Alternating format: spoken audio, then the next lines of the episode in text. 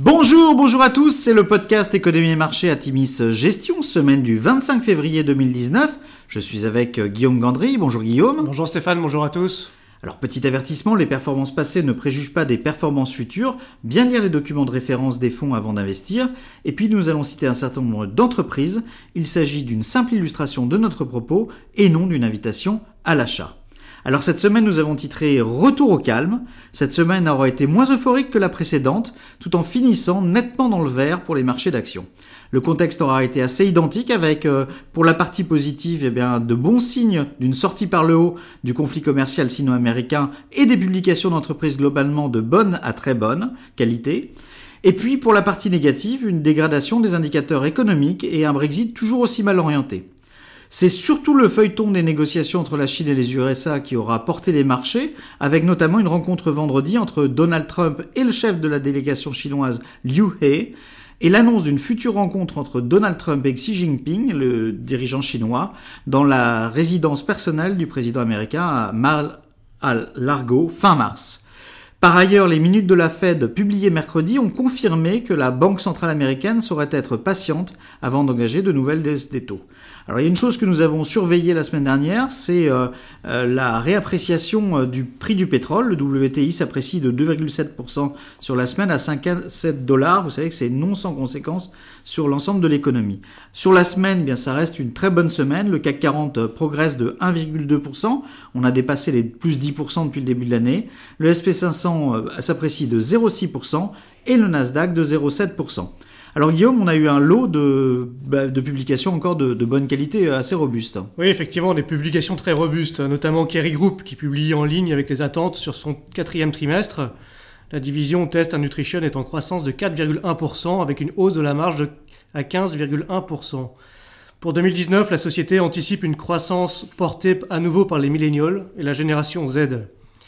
Danone également euh, finit l'année euh, sur un quatrième trimestre supérieur aux attentes avec une croissance organique de 2,4%.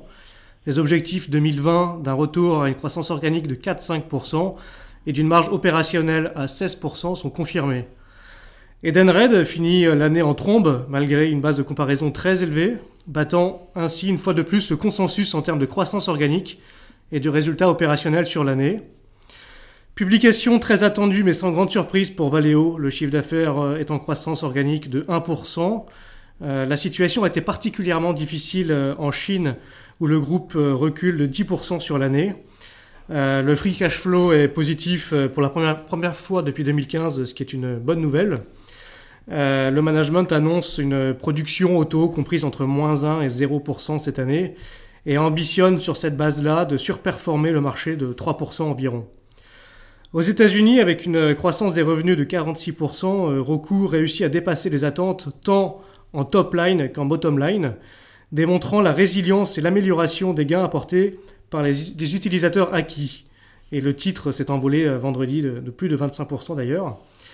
Euh, Cinemark, la croissance du chiffre d'affaires est de 6,5% et ça dépasse les attentes des investisseurs. Enfin, en Chine, euh, Baidu annonce une progression de son chiffre d'affaires de 22%, mais confronté au ralentissement chinois et à une concurrence accrue, anticipe un net ralentissement pour les prochains trimestres.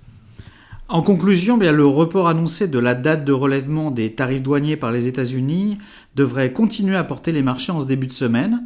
Dans un climat morose pour les smartphones, mais enthousiasmant quant aux perspectives de la 5G à venir, nous suivrons cette semaine les annonces du Mobile World de Barcelone. Il est intéressant de noter que les actions progressent avec euh, peu de souscriptions, voire des rachats pour la classe d'actifs actions européennes. Les gérants les plus pessimistes de janvier se retrouvent pour certains à courir après le papier en cette fin février. Euh, même si tous vos fonds euh, profitent du rebond, avec une mention spéciale pour notre nouveau fonds Atimis Industrie 4.0 qui commence à prendre le large même par rapport au reste de la gamme, nous souhaitons rester relativement prudents face à un contexte qui reste complexe et nous maintenons nos allocations en l'état. Nous vous souhaitons une excellente semaine. Au revoir à tous.